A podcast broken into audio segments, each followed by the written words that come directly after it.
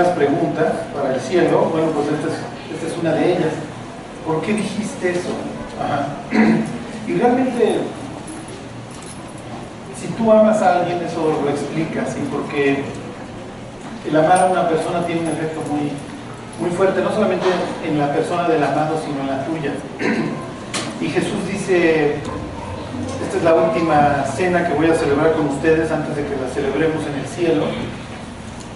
Y finalmente para esta hora, como diría el propio Jesús, para esta hora llegaron. Ajá. Así que Jesús había venido precisamente para este momento, para dar su vida por nosotros.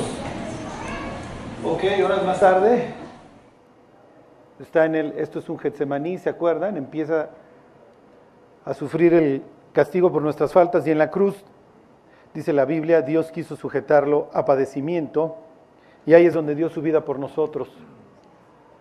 ¿Ok? Y durante esas horas de tinieblas, Dios trajo a la memoria cada uno de nuestros pecados. ¿sí? Cada uno de esos pecados fue analizado, juzgado y castigado en la persona de Cristo. Como dice el propio Jesús, para que todo aquel que en Él cree no se pierda, mas tenga vida eterna. Al que no conoció pecado por nosotros, lo hizo pecado, lo trató como el pecado mismo, para que nosotros fuésemos hechos justicia de Dios en Él. Y se cumple esta profecía que a mediodía se iba a poner el sol. Uh-huh. Ok, Jesús muere, ninguno de sus huesos es quebrado.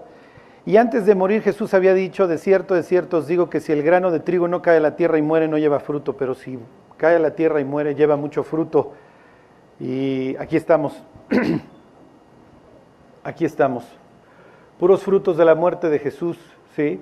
Los judíos, para ellos, este ya no sería el día 14, este ya es el día 15, y están celebrando precisamente el día de los panes sin levadura. ¿Se acuerdan? Siete días había que comer panes sin levadura.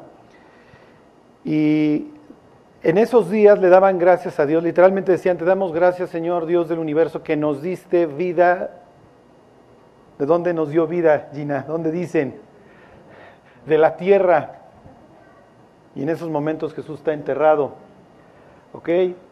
Y el pan de vida está muerto, pero está dando fruto. ¿Ok? Y al tercer día, ya saben qué sucedió.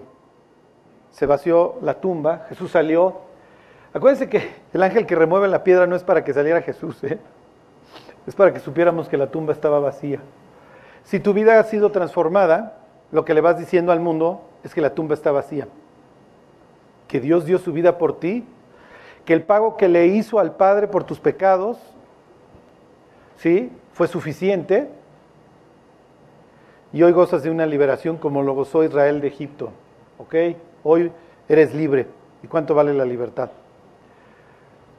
¿Ok? si recuerdan, cuando Dios le ordena a Moisés que haga el tabernáculo, le muestra a uno que hay exactamente igual en el cielo y le dice, estando en el monte, sigue exactamente el modelo que se te mostró. ¿Ok? ¿Por qué? Porque el lugar santísimo, ¿ok? Es un sitio donde entraba el sumo sacerdote solamente una vez al año y no después de un rito. ¿Por qué? Porque simbolizaba el cielo.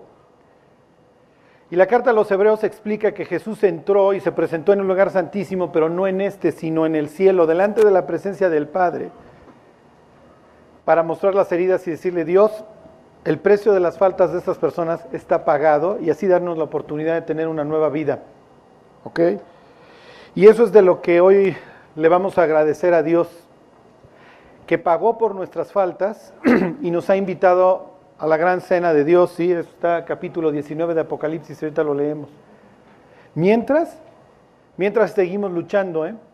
hasta el día que estemos en el cielo vamos a ser total y perfectamente transformados y entonces ahí seremos perfectos. Mientras seguiremos luchando contra nuestra naturaleza, contra toda una estructura de maldad, dice la carta a los Efesios, y contra un mundo que no quiere saber nada de Dios. Y es increíble que cada alma que rescatamos es un alma que en algún punto de su vida se opuso a Dios. Una vez me decía una persona, oye Carlos, me dice mi hija que soy enemigo de Dios. Le dije, es lo que dice la Biblia, ¿eh?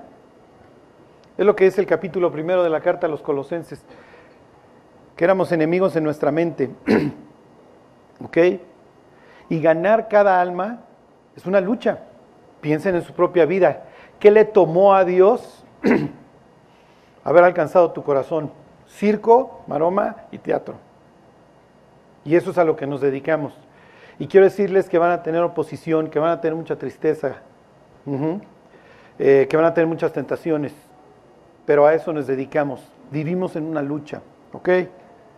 Bueno, estamos festejando a Cristo y le queremos dar la gloria por lo que ha hecho en nuestras vidas y para eso pues quiero, quiero que dos personas nos cuenten su experiencia con Dios, qué es lo que ha hecho con Dios, Dios en sus vidas, porque como dice la Escritura, el reino de los cielos no consiste en palabras, sino en poder. ¿Y en qué poder? En el poder de una vida transformada. Bueno, entonces, mi Gabo, si nos quieres contar. Bueno, bueno, cuando me dijo Charlie, te va a tocar tu testimonio, le dije, híjole, ¿cuántas horas tengo? Porque sí, efectivamente, pues eh, mi vida, obviamente sin Cristo, pues estaba llena, llena de pecado. Bueno, me voy a aventar rápido porque creo que somos dos. Entonces, ahí vamos. Bueno, em, para no hacer el cuento largo, yo vengo de una familia típica mexicana disfuncional. Mis papás se separaron cuando yo era muy, muy niño, tenía... Mi hermano me lleva tres años. ¿No, ¿No se escucha? Ahí está. Es que esto de ser cantante. Este, entonces, eh, mis papás se separan cuando soy muy, muy pequeño. Eh, yo crezco sin la figura paterna. Después mi mamá se vuelve a casar, pero bueno, pues su segundo matrimonio pues no fue así como que mi gran referencia, ¿no? Como, como figura paterna. Entonces yo me acerqué mucho a, mis abuelos. Mi, mi, abuelo es como mi figura paterna. Y pues mi abuelo tenía todas las virtudes igual de un mexicano promedio. todos sus amigos le decían que era borracho, mujeriego y jugador. Y desgraciadamente yo empiezo pues a aprender también estas conductas desde chiquito, ¿no? Junto con mi hermano, junto con mis primos, pues desde chiquitos nos festejaban, ¿no? Ay, el niño ya sabe jugar dominó y sabe jugar cartas y etcétera, ¿no? Entonces, pues voy creciendo eh, en mi familia, los tíos, las tías, es una familia de seis hermanas, dos, dos tíos. Eh, siempre había la constante de, de, esta familia disfuncional, pues desgraciadamente es el alcohol. Entonces, siempre en las fiestas era eh, pues, para cualquier tipo de fiesta, alcohol, 15 eh, años alcohol, eh, boda alcohol, 15 de septiembre alcohol, entonces crezco con esta, pues, con esta constante. Gracias, mi Este, entonces, bueno, voy creciendo, como les digo, pues sin una figura como a quién seguir, pues, yo busco como, bueno, este, dónde encajar. En mi infancia, pues mi mamá tuvo bien meterme a los deportes, entonces yo dije, bueno, si, si soy bueno en los deportes, como que voy a encajar. Entonces mi constante era como ser el popularcito, el, el bueno en los deportes, como para, sobre todo, para encajar. Así llego a la, a la preparatoria, ahí bueno, empiezo a, a, ser noviero, porque también yo pensaba que eso era lo popular, ¿no? Era lo, como lo, pues, lo correcto del mundo, además que mi familia como que lo festejaba, ¿no? ah, ya tiene una novia, ya tiene otra novia, ¿no? Entonces, pues yo voy pensando que voy haciendo bien por la vida. Cuando llego a la universidad, igual, este, pues muy novierillo, etcétera, y se me da la oportunidad de entrar a trabajar a Samsung, entro a trabajar a Samsung como becario, y estando en Samsung conozco un amigo y me dice, no, pues yo ya me voy de esta empresa porque es, es una empresa que te negrea mucho, aquí no vas a tener futuro, y este, pues me llevan a Bacardí. Él me lleva con él y me llevan a, pues a una pues, subdirección de Bacardí. Y entonces cuando yo llego ahí dije, wow, ya, ya, ya llegué a lo que pues, yo, estaba, yo estaba buscando en la vida, ¿no? O pensé que era correcto, porque era, pensaba que era como el éxito, pensé que era como pues, ser sociable, como el em, vamos, eh, pues, lo que te ofrece la televisión, Hollywood y el mundo, ¿no? Entonces yo pensaba que eso era lo correcto.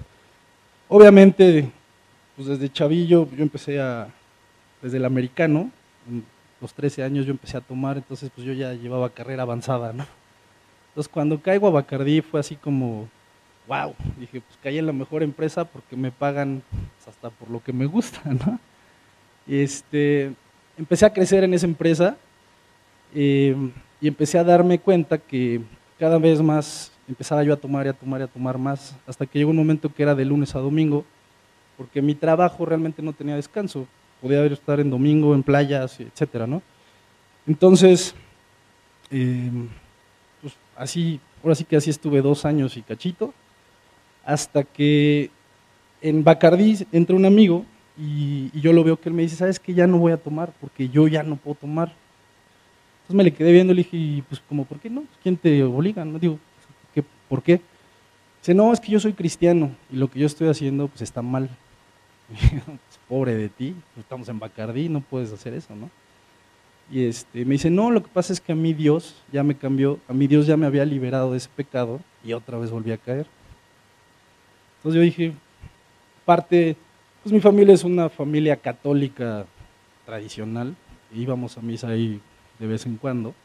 Entonces yo no entendía, ¿no? Yo no entendía esto de Dios, la verdad no había leído la Biblia, hice la primera comunión pues porque la tenía que hacer, era un requisito de la familia porque era fiesta, ¿no? Entonces, este, pues sí, y me acuerdo que mi primera comunión fue una fiestota. Entonces, este, pues estando en Bacardí, me empezó esa cosquillita de, de, preguntarme, decir, bueno, pues creo que lo que estoy haciendo pues, sí está mal. Este, y más porque no estaba bien, que era lunes, y pues ya en la empresa ya estábamos tomando, ¿no? En las salas de juntas entraba el barman en el carrito, ¿no? Entonces, este, pues ahí empiezo a darme cuenta que, por un lado, que estaba mal, o sea, que algo no iba bien, pero por el otro lado yo sentía que estaba avanzando en la empresa y que iba bien y que yo decía, no, pues wow, pues estoy joven, estoy en esta empresa, este, me están pagando una buena lana y pues ya la armé y aquí me voy a quedar. Se abre una, un proyecto para ir a Bacardí Mundial, que estaba en Miami, y me dicen, no, pues creo que vas tú, Gabo, porque pues, has tenido buenos resultados y, y vas. Entonces, pues yo dije, pues ya la hice, ¿no? Ya, de aquí soy, me voy a Miami y adiós México, ya ahí se ven. Y la novia de este amigo que me había presentado me dice, me invita a una, una comida de esas de fin de año terribles de Bacardí. Me dice mi amigo, oye, yo tengo que ir a la fiesta de mi novia porque es hoy, 10 de diciembre. Y yo, si no traigo coche, llévame. Yo, bueno, te llevo y me regreso a la fiesta. Entonces, llegamos, no sé cómo llegamos a, esa fiesta, el caso es que llegué y me presenta la novia y me dice, ¿tú eres Gabo? Yo, sí, soy Gabo. Me dice, por ti he estado orando. Y yo así, pues gracias. Este, y me dice, tú eres el amigo de Roberto y yo he estado haciendo mucha oración por ti porque Roberto habla mucho de ti y, este, y, y me pidió que orara por ti. Yo le dije, pues si no estoy enfermo, no voy a morir. Ni estoy enfermo y al contrario, estoy como que en lo mejor de mi vida, ¿no? Y me dice, no, es que yo, yo he orado mucho por ti y, y, bueno, luego platicamos. Y yo sí, porque ahorita vengo en un estado que no puedo ni hablar. ¿no? Sí, salud. Y entonces, este, resulta que el hermano de Roberto se, va a o sea, se iba a casar con la hermana de su novia, de Carlos, hermanos con hermanos. Y me invitan a la boda, como a las tres semanas. Y entonces, pues ya ahí voy, pero un día antes, pues igual, había agarrado una fiesta de esas terribles. Y entonces, el, el mero día de la boda, pues yo dije, no, no puedo tomar porque ahorita sí ya, ya no llego, ¿no? Ya, ya, ya es demasiado, voy a llevar al límite esta maquinaria. Y entonces, me acuerdo que en la boda no tomé, y entonces, pues me sientan y curiosamente me, me, agarra Carla y me lleva hasta adelante. Dije, no, Carla, yo ahorita me siento un poco mal. Y dice, no, vente. Entonces, eh, predica un pastor y empieza a hablar. Bueno, primero dan el testimonio los novios de cómo se conocieron, etcétera. Y pues, empieza a ser un mundo completamente distinto para mí, ¿no? Y cómo el novio había orado por la novia y la novia por el novio. Yo así de, estos fumados, o dónde vieron eso. Y luego empezó, habla el pastor y al final da un plan de salvación. Y dice, bueno, el que quiera recibir a Cristo en su corazón, pues adelante. Yo ese día lo rechacé porque dije, no puedo en este estado, me siento muy mal. Y este, pero bueno, pero pues gracias por la invitación. Y cuando pues, se da lo de la cena, me lleva Carla con el que después fue mi pastor y me sienta al lado de él y me dice, me empezó a hablar de la Biblia, me empezó a hablar de Dios, y hizo un clic en mi cabeza y me dice, pues si quieres puedes venir el martes a mi casa, porque yo doy discipulados. Y, este, y le dije, no, bueno, pues sí, le di el avión. Pero algo pasó que, el, martes dije, no, sí voy a ir, pues a ver, o sea, de, tengo curiosidad de ir. Y yo me acuerdo que desde que llegué a su casa, antes de entrar, yo ya me sentía mal, yo tenía una, pues como, yo ya tenía convicción de pecado, y en cuanto entré a la casa de este hombre, me sentí peor, o sea, hasta me empezó a dar como, como el tembeleque, ¿no? Porque la vibra en esa casa era tan bonita que dije, yo no pertenezco aquí, y menos si supieran todo lo que he hecho, ¿no? O sea, yo no, yo no encajo aquí. Y me acuerdo que dicen, saquen sus Biblias, y yo, había que traer Biblia, ¿no? Y me dice, ven, entonces me lleva a, pues, otra habitación, saca una Biblia y me la regala. Con eso me partió, y dije, yo no merezco que me regalen ni siquiera una Biblia, no sabe este cuate quién soy y qué he hecho, ¿no? Entonces me da la Biblia y empieza a hablar. Y me acuerdo que estábamos viendo Génesis. Entonces, pues empezó a hablar una serie de cosas que dije, órale, qué película vio este cuate, ¿no? Y entonces, em, cuando salgo, su esposa también, de una manera muy tierna, me da un, folleto y me dice, mira Gabriel, si, quieres, léelo. Y si tienes alguna duda, nos marcas. O si quieres hacer la oración en ese instante, puedes hacerlo. Y yo me acuerdo que llegué a la casa eran como alrededor de las nueve de la noche, y leí el folleto, y en ese momento me partió un rayo. O sea, para mí fue una, una convicción de pecado, pero además recuerdo que cuando hice la oración, yo tuve la ausencia de mi padre. Entonces, digo, no estoy loco, pero yo así lo sentí, por eso digo que fue como un exorcismo. Porque cuando hice la oración sentí que alguien me abrazó y me dijo, no te preocupes, todo está bien, va a estar bien, yo soy tu padre. Yo me acuerdo que nada, me puse a llorar, a llorar, a llorar. Y dije, esto de verdad sí está de locos. Ya como cuatro días sin tomar, ¿eh? o sea, estaba bien. Este, y me acuerdo que a partir de ese día mi vida cambió. Eh, yo recuerdo que a las dos semanas yo regresé a Bacardí, pero ya no lo veía igual. Es más, me dieron la promoción, o sea, ya para poderme ir, estábamos viendo el papeleo para irme a Miami, a Bacardi Mundial. Y pues ya estaba así con todo, este, la visa, este, etcétera, ¿no? Ya, tenía yo todo.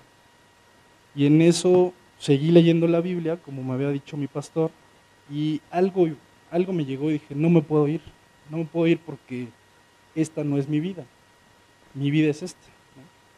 Entonces, yo me acuerdo que empecé a leer, a leer, y fui a Bacardí así un lunes, normal, y pues pedí hablar con Rubiralta, que era en aquel entonces el director de Bacardí, y le dije, pues, fíjate que no puedo ir a, ni a Bacardí Mundial, ni puedo seguir aquí, de hecho vengo a renunciar. Y así, ¿cómo? ¿Estás loco? Esas oportunidades son de una vez en la vida. Le dije, no puedo, no puedo, Dije, encontré algo que siempre me ha hecho falta y que no sabía que me hacía falta, pero que siempre había estado incompleto. Y le dije, la verdad es que no quiero y no puedo y pues gracias. Y si me van a liquidación, qué bueno, y si no van a liquidación, no me la den. Entonces renuncié.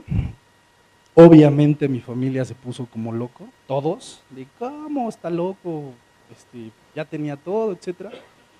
Yo me acuerdo que me quedé más de un año y medio sin chamba, sin nada. Y lo único que hacía era leer la Biblia. Y yo me puse un horario de 8 de la mañana a 3 de la tarde leer, comía, como de, de 3 a 4, y me regresaba a leer. Tuve oportunidad de leer la Biblia dos veces, eh, pues antes como que de salir al mundo real otra vez. De hecho, fue tan, me clavé tanto en la Biblia que yo ya no quería hacer otra cosa.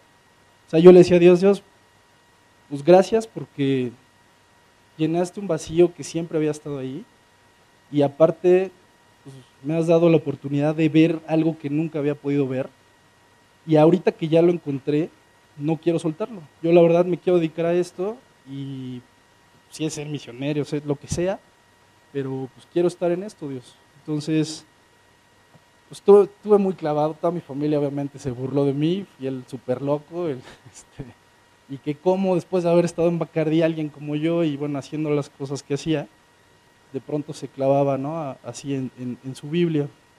Y pues sí, empecé a, después de los ocho o nueve meses ya de presión de la familia, de, no, es que tienes que trabajar, tienes que hacer esto, tienes que hacer lo otro, pues me puse a orarle a Dios y bueno, gracias a Dios tuve una empresa de, transportes que ya poco a poco después, sin saber nada de transporte, pues Dios me dio una empresa de transporte que Él, él prosperó.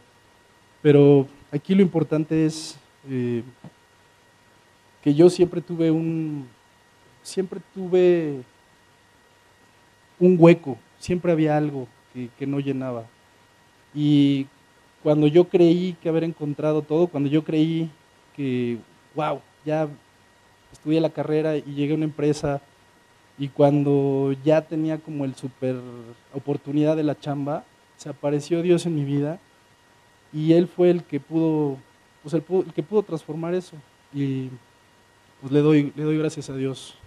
Le doy gracias por eso. Ya me pasé, Chali, perdóname. Y, este, y bueno, de ahí para adelante no es que fue el cuento feliz, han venido pruebas. Eh, después, a partir de eso, yo le dije a Dios, Dios, pues de aquí lo único que quiero es una mujer, una compañera para mi vida. Le dije, me acerqué con mi pastor, le dije, bueno, ¿y ahora cómo le hago? Me dijo, bueno, me dijo, ¿cómo la quieres? Dije, ¿se vale pedir? Me dice, sí, porque yo la verdad dije, bueno, pues a ver qué me manda Dios, pues seguro así, pues, bueno, pues ya lo que me toque, ¿no?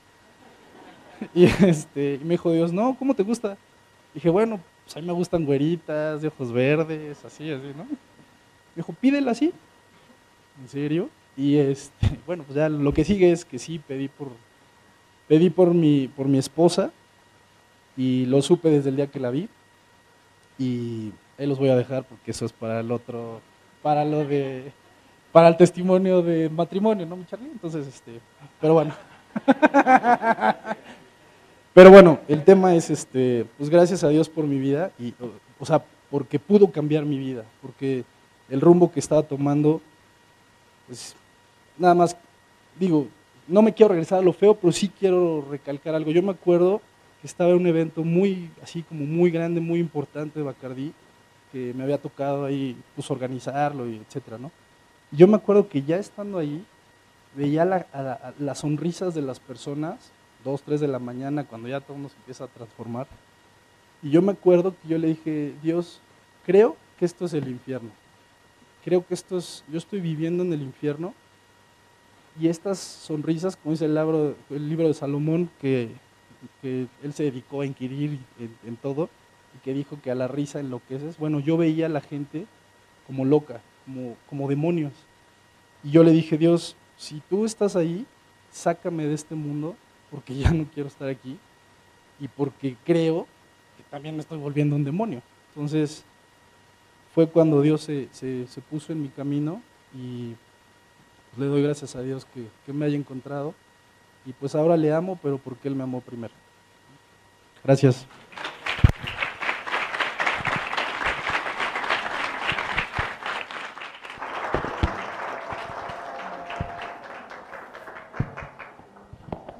Bueno, quiero, quiero hacerles un comentario del, del testimonio de, Gabriel.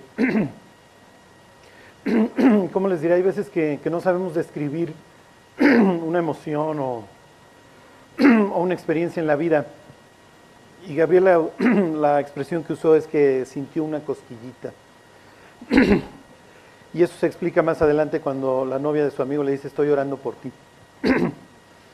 Si tú estás hoy aquí, es por eso, ¿eh? Porque alguien oró por ti. y tantas veces que, que, nosotros amamos a alguien y que lo queremos ver en el cielo y los abandonamos en oración. Ajá. Dice hay un versículo en el Evangelio de Lucas, también les refirió una parábola sobre la necesidad de orar siempre y no desmayar. Entonces, no desmayen. Es que mi papá, es que mi primo, es que mi amigo son duros, son unos incredulazos, unos borrachos, son eso, son el otro. ¿Qué importa? Ahí andábamos todos. En el principio, ¿se acuerdan? Creó Dios los cielos y la tierra. y luego, y luego vino el caos. Y el Espíritu de Dios se movía sobre el rostro, sobre esa putrefacción, sobre la faz del abismo. Y luego dijo Dios, es lo que le pasó a Gabriel, es lo que nos contó. Y luego dijo Dios, sea la luz. Y fue así, dice la Biblia, y vio Dios que la luz era buena. bueno, ¿se acuerdan que en la ley dice que un solo testigo no hace, no hace prueba? Y entonces también le pedimos a, a Víctor.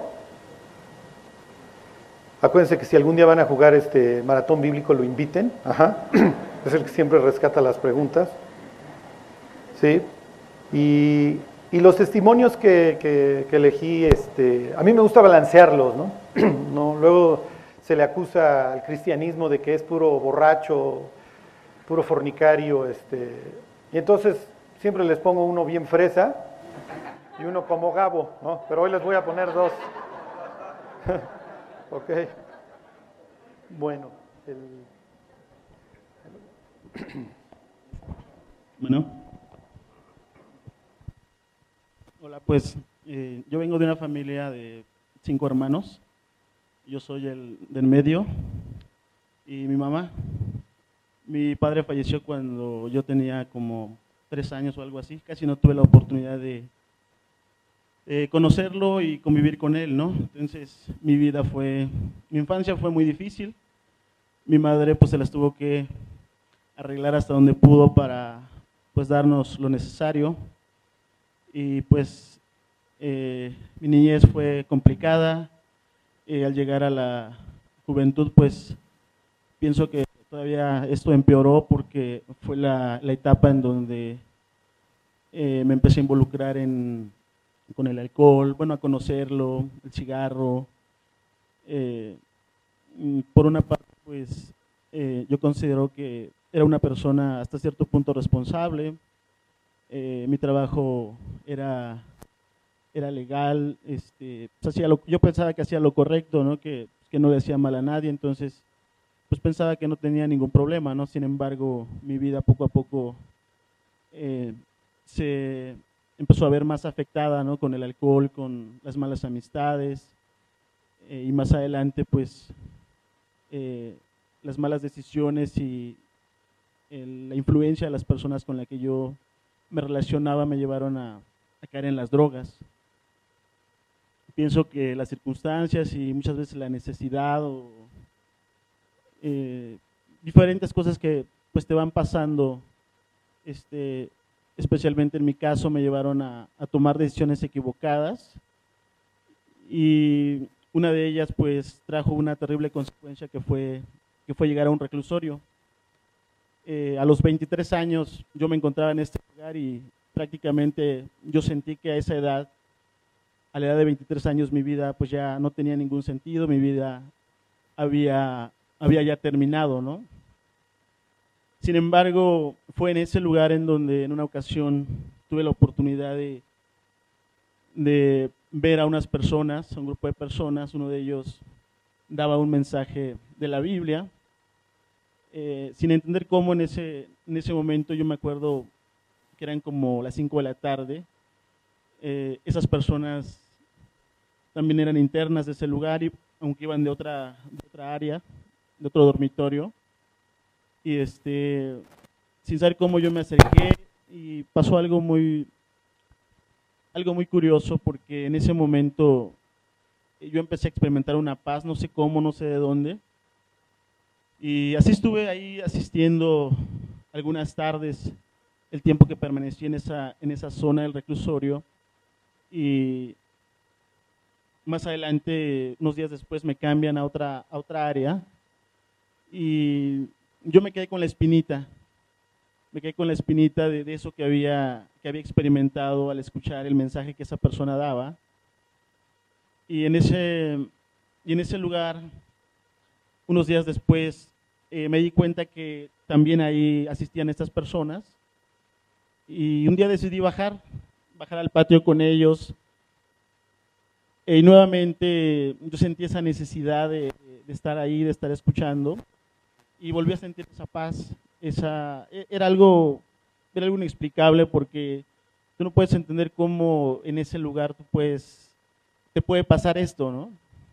Y la verdad es que en una de las pláticas que la persona daba, eh, hacía énfasis en que hablaba acerca del pecado, hablaba acerca del infierno, y en ese, en ese momento, durante toda la plática que, que él llegó a compartir en ese momento, yo entendí que, que, mi problema no era, no era el estar en ese lugar, que mi problema no era, no era la forma en la que yo había vivido, que mi problema no eran los años que, iba a recibir por una sentencia en ese lugar. Eh, en ese momento yo entendí, bueno, Dios me llevó a entender que el problema real que yo tenía era estar separado de Dios eh, a causa de mis pecados, a causa de la, de la vida equivocada que yo había llevado. Y el problema más grande era que yo estaba condenado al infierno, ¿no? Por mis pecados.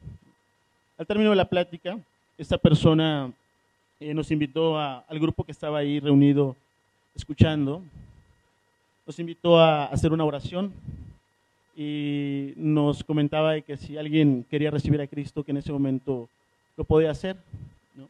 Yo me acuerdo que al terminar la plática yo cerré mis ojos y me, dirigí a Dios, le pedí que, me perdonara, le pedí que cambiara mi vida, que me transformara.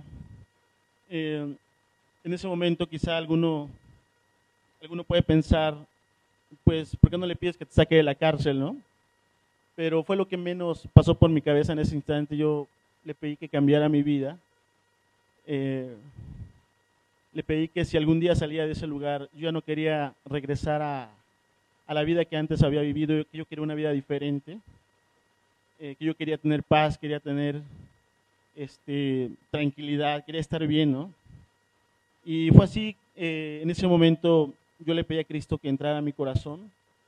A partir de ahí, eh, todo cambió. Eh, recuerdo que poco antes de que esto pasara, yo estaba con mucha angustia, con mucha incertidumbre.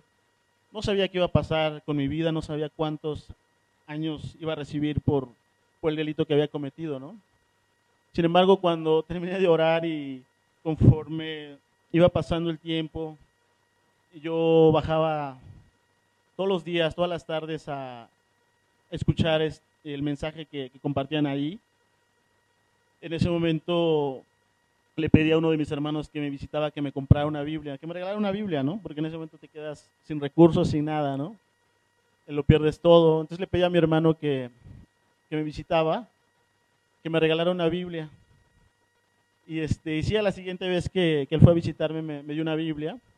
Y yo la empecé a leer como loco empecé a leer, tenía, obviamente seguía los, los consejos que, que, daba la persona que compartía, decía, no, tienes que empezar por este libro y luego tienes que leer el Nuevo Testamento y, y ya cuando hayas leído dos o tres veces el Nuevo Testamento, puedes leer toda la Biblia, ¿no? Y así este, empecé a leer la Biblia. Dios fue algo impresionante que, que hizo en mi vida porque me empezó a dar mucha hambre, mucha sed de su palabra, ¿no? Y cuando le leía eso me daba paz, eso me daba, me daba gozo, eso me daba me daba fe, eso me llevaba, me llevaba a estar bien, me llevaba a estar tranquilo y este, algunos días después, bueno, meses después creo, cuando me pasan con el resto de la población, este, igual pude ubicar el, lugar, el dormitorio en donde se predicaba la Biblia y, este, y decir todas las mañanas, ahí en ese lugar se comparte la Biblia en las mañanas y en las tardes, entonces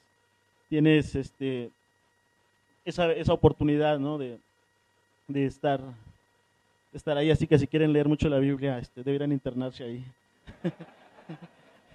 bueno, bueno, este, bueno, no se los... Este, es broma, es broma, pero este, es la bendición. En mi caso, para mí fue un, fue un, este, un privilegio, fue ya verlo desde, desde ese punto de vista después de haber conocido a Cristo, este, estar ahí fue algo, precioso. Me invitaron a, tomar este, estudios de discipulado, ¿no? Al principio pues, yo no sabía de qué se trataba.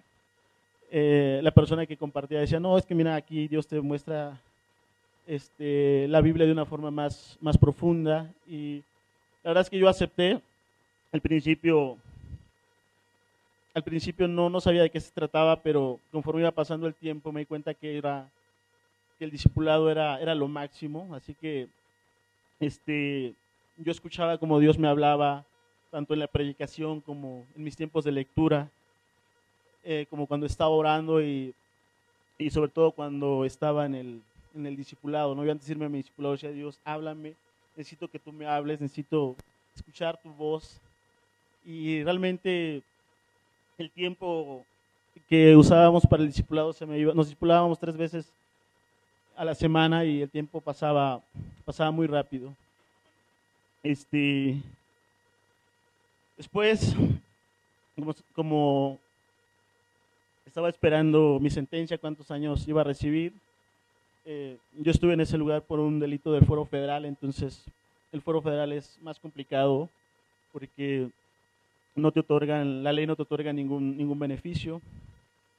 Eh, sin embargo, de una forma extraña, yo estaba muy tranquilo, yo tenía la fe que, que Dios estaba conmigo, que Dios ya me había perdonado y que, y que no importaba el tiempo que yo estuviera en ese lugar. Eso, esto que les voy a comentar suena, suena muy loco, pero realmente es así. Yo le decía a Dios, no importa si me dejas en este lugar, pero yo quiero que, que mi vida tenga sentido, yo quiero que mi vida cambie. Yo ya no quiero ser el mismo y, Dios me escuchó. Eh, Dios me empezó a dar la oportunidad de, compartirle a otras personas y algunos años más tarde este, me dio el privilegio de estar a cargo de, la iglesia que se levantó ahí en, el reclusorio desde hace varios años cuando empezó a ir Carlos Alberto y otra persona este, que se llama José Manuel Escobedo, que ahora es misionero en Mazatlán. Entonces, para los que no sepan, ahí hay una iglesia, gracias a Dios, ya establecida dentro del reclusorio, y Dios me dio el privilegio de estar ahí eh, al cargo ahí con los muchachos del reclusorio. Y eso realmente a mí me llenaba. Yo empecé a tener discípulos allá adentro. Y a mí me fascinaba compartir la Biblia, compartir el discipulado. Era lo que, es lo que más te llena, es lo que más te sacia, es lo que más te, te satisface, ¿no? Eh, y un día tuve, bueno, Dios me guió a, a orar por mi salida de ese lugar. Bueno, no les he compartido todavía cuántos años. Me sentenciaron a 10 años sin ningún beneficio, o sea, yo tenía que estar, tenía que pagar esos 10 años de principio a fin. Y, pero eso, eso no era ningún problema porque yo estaba bien, yo estaba, para mí, el tiempo que, que llevaba en Cristo era, era el tiempo más precioso, más, algo que jamás había jamás había vivido, que jamás había experimentado y lo tuve que experimentar eh, en un lugar como estos, ¿no? Eh, pero en una ocasión, cuando llevaba como cuatro años ahí, en una ocasión, yo nunca, las personas que no conocen a Cristo realmente viven un, pues como un infierno en, en miniatura en ese lugar, ¿no? Porque sí es algo muy, muy terrible, ¿no? En cuestión, por ejemplo, los que tienen esposas, hijos, es, es muy complicado, es muy difícil para ellos, ¿no? Este, entonces, en mi caso no era así, ¿no? Este, yo estaba bien. Sin embargo, como a los cuatro años de estar en ese lugar, Dios me guió porque yo casi no oraba por, por salir de ese lugar. Yo oraba por otras cosas, ¿no? Oraba más para que Dios transformara mi vida. Casi no oraba eh, no oraba para que Dios me sacara de ese lugar. Yo entendí algo que dice eh, Mateo 6:33, ¿no? Más buscad primeramente el reino de Dios y su justicia y todo lo demás os será añadido, ¿no? Entonces, algo que, normalmente recordaba, bueno, Dios me, me, llevaba a recordar, y, pero en una ocasión me acuerdo que durante una semana yo oraba por esta, Dios me guió a orar por, por salir de ese lugar, en ese lugar muchas veces lo pierdes todo, recursos, apoyo de amigos, familiares, etc. Y para ese entonces pues, yo no tenía nada para poder realizar algún trámite, necesitas tener recursos, necesitas tener algún contacto, algún abogado, no sé, algún amigo que, que te ayude, ¿no? Yo no lo tenía. eh, terrenalmente no lo tenía. Eh, sin embargo, yo sabía que tenía el, mejor abogado, en este caso Jesús. Y él me llevó, me llevó a orar. Decía a Dios, me acuerdo la oración que le decía, decía Dios, yo no tengo los recursos, no tengo los medios. Y por otra parte, yo no quiero ser una, una carga para los demás, en este caso para mi familia. Yo no quiero que ellos se, se, se estén preocupando, se estén quebrando la cabeza por poder ayudarme, ¿no? Y le decía a Dios, si tú un día me vas a sacar eh, pon los medios, pon los recursos, ¿no? Te tengo a ti. Y fue la única ocasión en la que yo oré en esos términos, ¿no? Por, por mi situación legal. Y ahí quedó, yo seguí adelante con, con todo lo que hacía allá adentro, trabajaba, tenía discípulos, cosas así, ¿no? Dedicaba a la Biblia. Eh, y en una ocasión ya llevaba como casi los seis años en ese lugar. Algo curioso también que pasó en mi vida fue que Dios siempre me dio la fe y siempre tuve la certeza de que iba a salir antes de ese lugar. Yo no sé cómo Dios le iba a hacer, pero yo tenía esa, esa seguridad. Y en una ocasión fue algo que, y me acuerdo mucho de lo que muchas veces comparte Carlos, ¿no? que Dios a lo largo de la vida, cuando Él te llama, te va, te va afirmando, y es verdad. ¿no?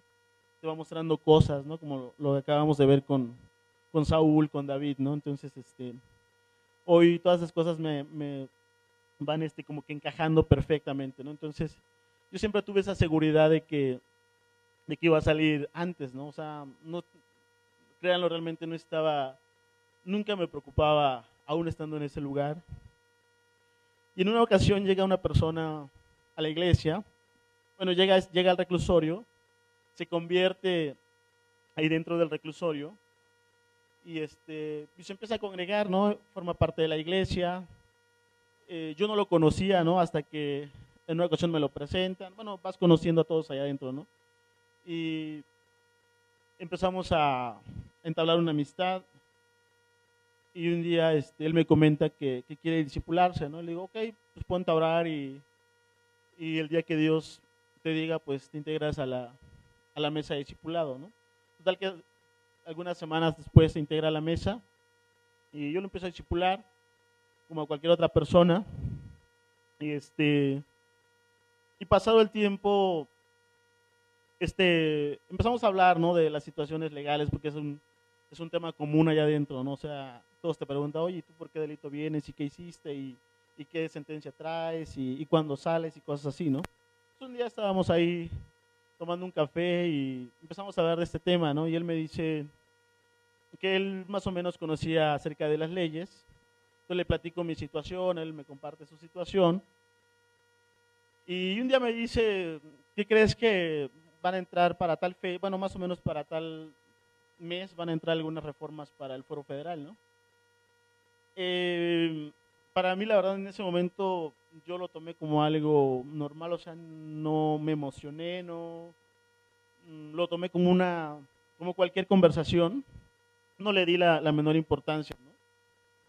Eh, sin embargo, este, más adelante él vuelve a abordar el tema algunos, algunos meses o semanas más tarde, él vuelve, vuelve a tocar el tema y dice, me dice Víctor, dice, si quieres yo te eh, elaboro un escrito y mi abogado lo mete al, juzgado. Y yo todavía con la mm, con la mm, sin darle la importancia le digo bueno está, bien no eh, pero así no yo no tenía como que eh, en mente eso no sin embargo poco a poco empecé a recordar la oración que le había que le había hecho a Dios no y este total que él hace el escrito yo lo yo lo copio en una hoja en blanco y se, se la doy. ¿no? Y como a las tres semanas me, mandan a hablar del juzgado para decirme que, que efectivamente ese, ese recurso procedía, ¿no? Y este y para no hacerles más largo el cuento, como en menos de un mes yo ya estaba en la calle. Así es, sin mover absolutamente nada, este, con todo en contra, porque para esto yo traía, yo antes, cuando llegué al reclusorio me cambié el nombre, entonces eso te afecta todavía más. ¿no? Entonces el panorama estaba totalmente oscuro y sin embargo Dios, Dios me sacó, Dios me sacó de ese lugar. Fue una de las respuestas que Dios me dio así muy, muy contundentes, muy, muy claras. Eh, y pues después de salir, pues yo tenía el, anhelo de, de, seguir viviendo para Cristo, de involucrarme, en, servirle. Y yo veía que tanta necesidad había dentro del reclusorio de, ir a compartir la Biblia. Entonces yo antes, antes de, salir, yo tenía ese, ese, anhelo y le decía a Dios, Dios, si tú un día me sacas, yo quiero regresar a este lugar a, a predicar la Biblia, ¿no? Y gracias a Dios, hoy voy todos los domingos bueno, casi todos los domingos, a, compartir al reclusorio. Este, me están invitando a, compartir a... Eh, estoy haciendo un trámite para ir a la penitenciaría de Santa Marta, a compartir, a discipular a una persona que se convirtió en el reclusorio sur y que lo trasladaron a, a, la penitenciaría de Santa Marta. Entonces, lo que les quiero compartir es que es un, es un privilegio servirle a Cristo, eh, lo que realmente te llena, lo que realmente te sacia es, servirle. La Biblia dice, segundo de Timoteo 2.6, que el labrador para participar de los frutos debe trabajar primero, ¿no? Y eso es, real, a veces hay que, hay que esforzarnos, a veces hay que morir a, a ciertas comodidades, a ciertos hobbies, pero realmente vale la pena. O sea, lo que Cristo ha hecho por nosotros, lo que Cristo ha hecho por mí, realmente es, es maravilloso. Este, como todos saben, pues no todo es, es miel sobre hojuelas, ¿no? Hay, hay, épocas grises, hay épocas difíciles, pero finalmente, como dice la Biblia, ¿no? El, este, el que no escatimonia a su propio Hijo, sino que lo entregó por todos nosotros, ¿cómo no nos dará con Él todas las cosas? ¿no? Entonces solo es cuestión de, de seguirlo, de buscarlo y, y pues vivir para Él, ¿no? Ese es uno de mis mayores anhelos, vivir cada día más eh, más profundo con Él, este, que mi familia se convierta, es una de las áreas en donde más, más trabajo me ha costado, ¿no? O sea, pero he escuchado pastores que han orado toda la vida por, por sus papás, por, por sus familiares, ¿no? Entonces, solo es cuestión de tiempo. Además, tenemos la promesa que dice, cree en el Señor Jesucristo y serás salvo tú y tu casa, ¿no? Sabemos que esto no es en automático, tenemos que estar eh, orando y, y, viviendo para Cristo con todo nuestro corazón, ¿no? Bueno, pues es parte de, de mi testimonio.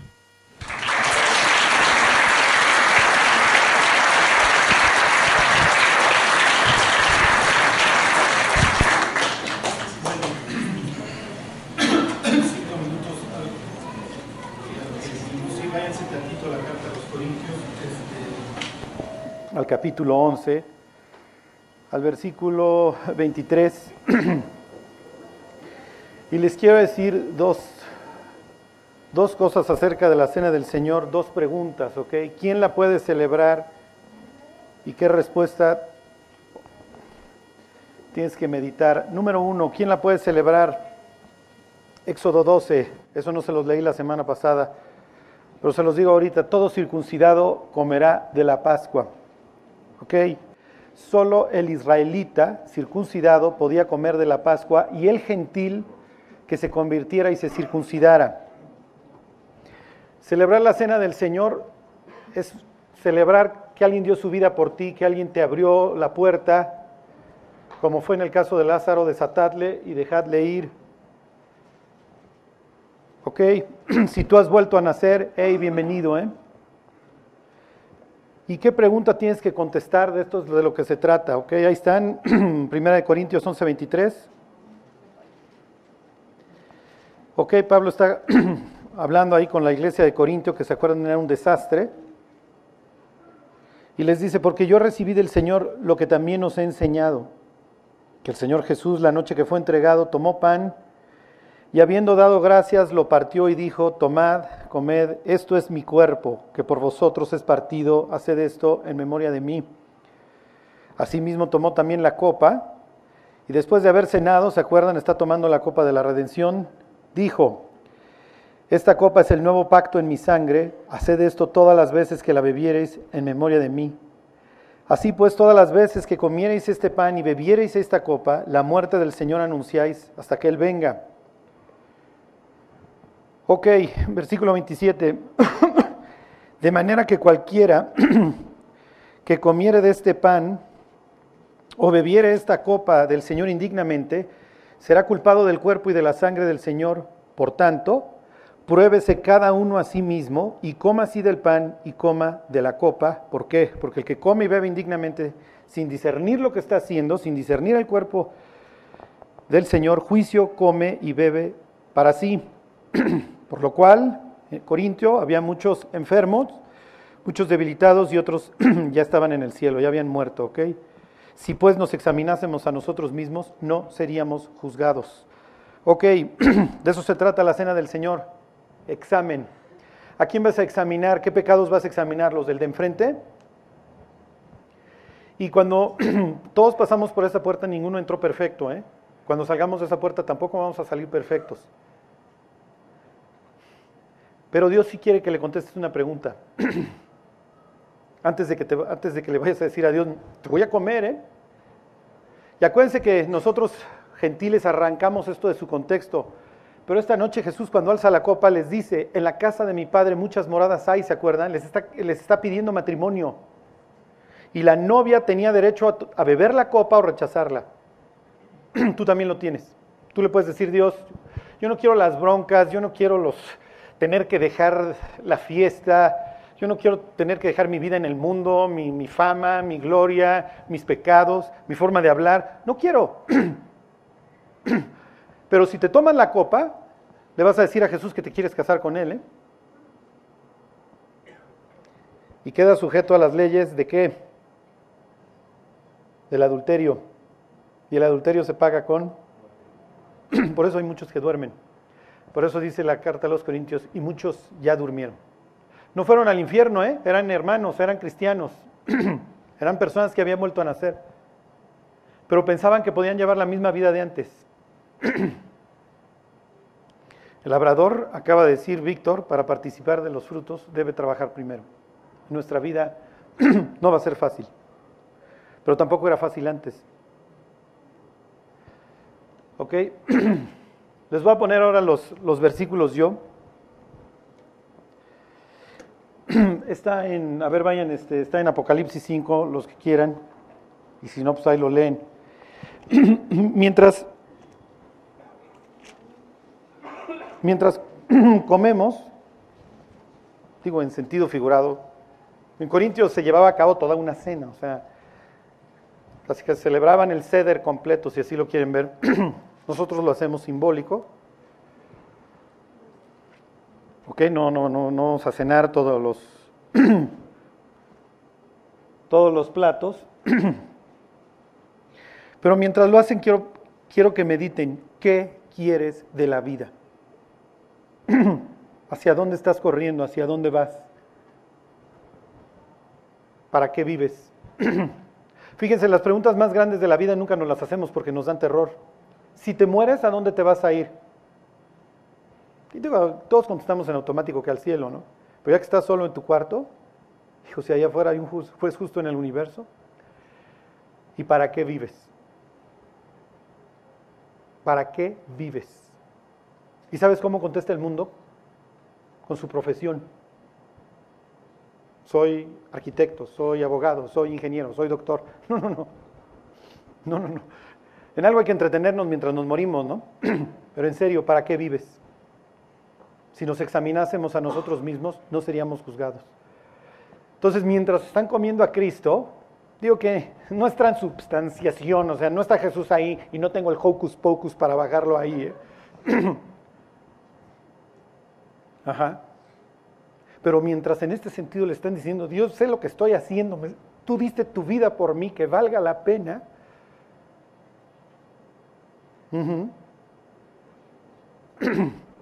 Derramaste tu sangre para hacerme una transfusión y yo estoy vivo, Dios. Mientras Víctor daba su, su testimonio, me imaginaba yo a Dios, porque se acuerdan los siguientes, la cena, la cena de las bodas del Cordero es continuar el banquete y tomar la cuarta copa. Me imaginaba así a Dios y al hijo recorriendo las mesas con los ángeles. A ver, ponle bien su nombre, acomoda las servilletas, acomoda los cubiertos. Y los ángeles preguntándole a Dios, oye, ¿y el banquete para qué? Voy a recibir a todos mis hijos. Y quiero que la fiesta sea perfecta, no puede haber un detalle. Y además, me costó tanto vestirlos, me costó tanto comprarles el traje de gala sin mancha, porque los lavé con mi propia sangre, que la fiesta tiene que ser perfecta. Bueno, esto lo vamos a hacer, ¿eh? Esto lo vamos a hacer en la eternidad. Toda la creación le va a cantar esto a Dios. Fíjense, dice ahí el Apocalipsis, el 12, decían a gran voz, ahí están cantando los ángeles, millones de millones. ¿eh? El cordero que fue inmolado es digno de tomar el poder, las riquezas, la sabiduría, la fortaleza, la honra, la gloria y la alabanza. Y luego toda la creación. Dice, y todo lo creado que está en el cielo y sobre la tierra y debajo de la tierra y en el mar, y a todas las cosas que en ellos hay, oí decir, al que está sentado en el trono y al cordero, sea la alabanza, la honra, la gloria y el poder por los siglos de los siglos y este tema del Cordero y el Cordero, la persona que dio su vida por nosotros. Bueno, cuando terminemos de comer el pan, vamos a dar cinco minutos, mientras les voy a poner esto cantado. Les puse también la letra en inglés, para los que sepan inglés, en inglés la quieran seguir. Son versículos de la Biblia, del Mesías de Händel. Ajá. Hendel hizo esta obra en menos de 30 días, son 60 movimientos, si mal no recuerdo. Realmente Dios lo guió, yo no sé si era cristiano o no, pero Dios lo guió. Y se los voy a dejar mientras lo hacen para que, para que puedan meditar. Para que mientras lo comen digan, sí, toda la gloria, la honra, la alabanza y el poder sean para la persona que dio su vida para mí. Bueno, ok, pues adelante.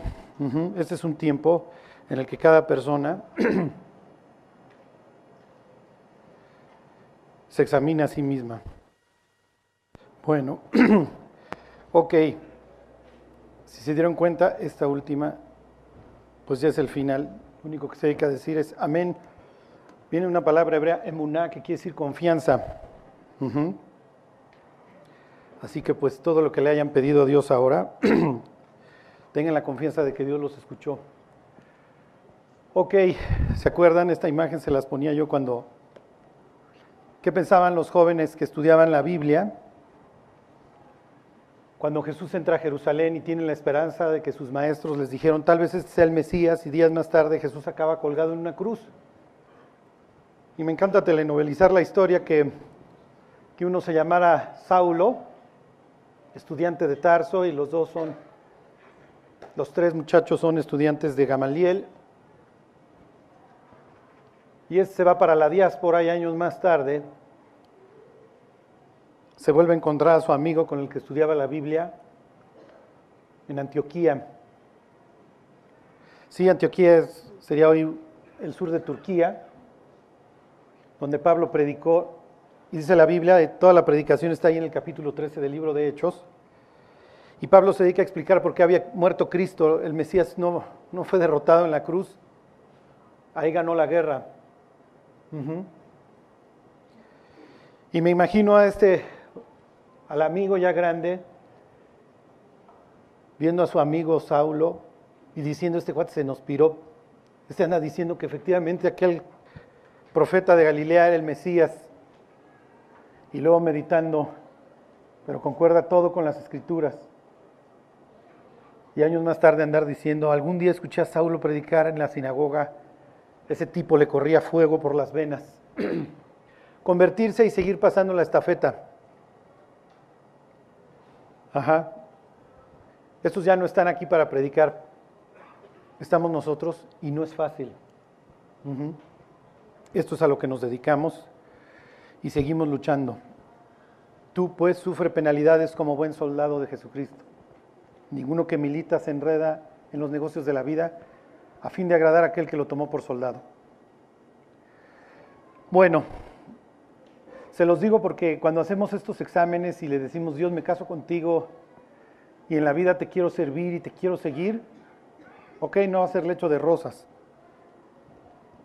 pero jamás vayas a desperdiciar tu vida. Solo tienes una. Hazla que cuente. Vamos a orar para terminar y vamos a pedirle a Dios Sí, van a venir las tentaciones, van a venir las luchas, el mundo va a ser cada día más atractivo. Pero tu vida tiene, tiene valor incalculable. Traes el precio puesto, ¿eh? La sangre del cordero. Dios te queremos dar gracias por estos tres fines de semana que tuvimos. Gracias por, por haberte presentado hoy a comer con nosotros, Dios. Nos comimos tu vida, te la aceptamos, Señor. Te pedimos, Señor, que nos des la gracia para seguirte. Que valga la pena, Dios.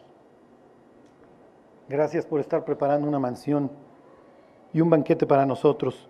Tú sabes, Dios, que no lo merecíamos.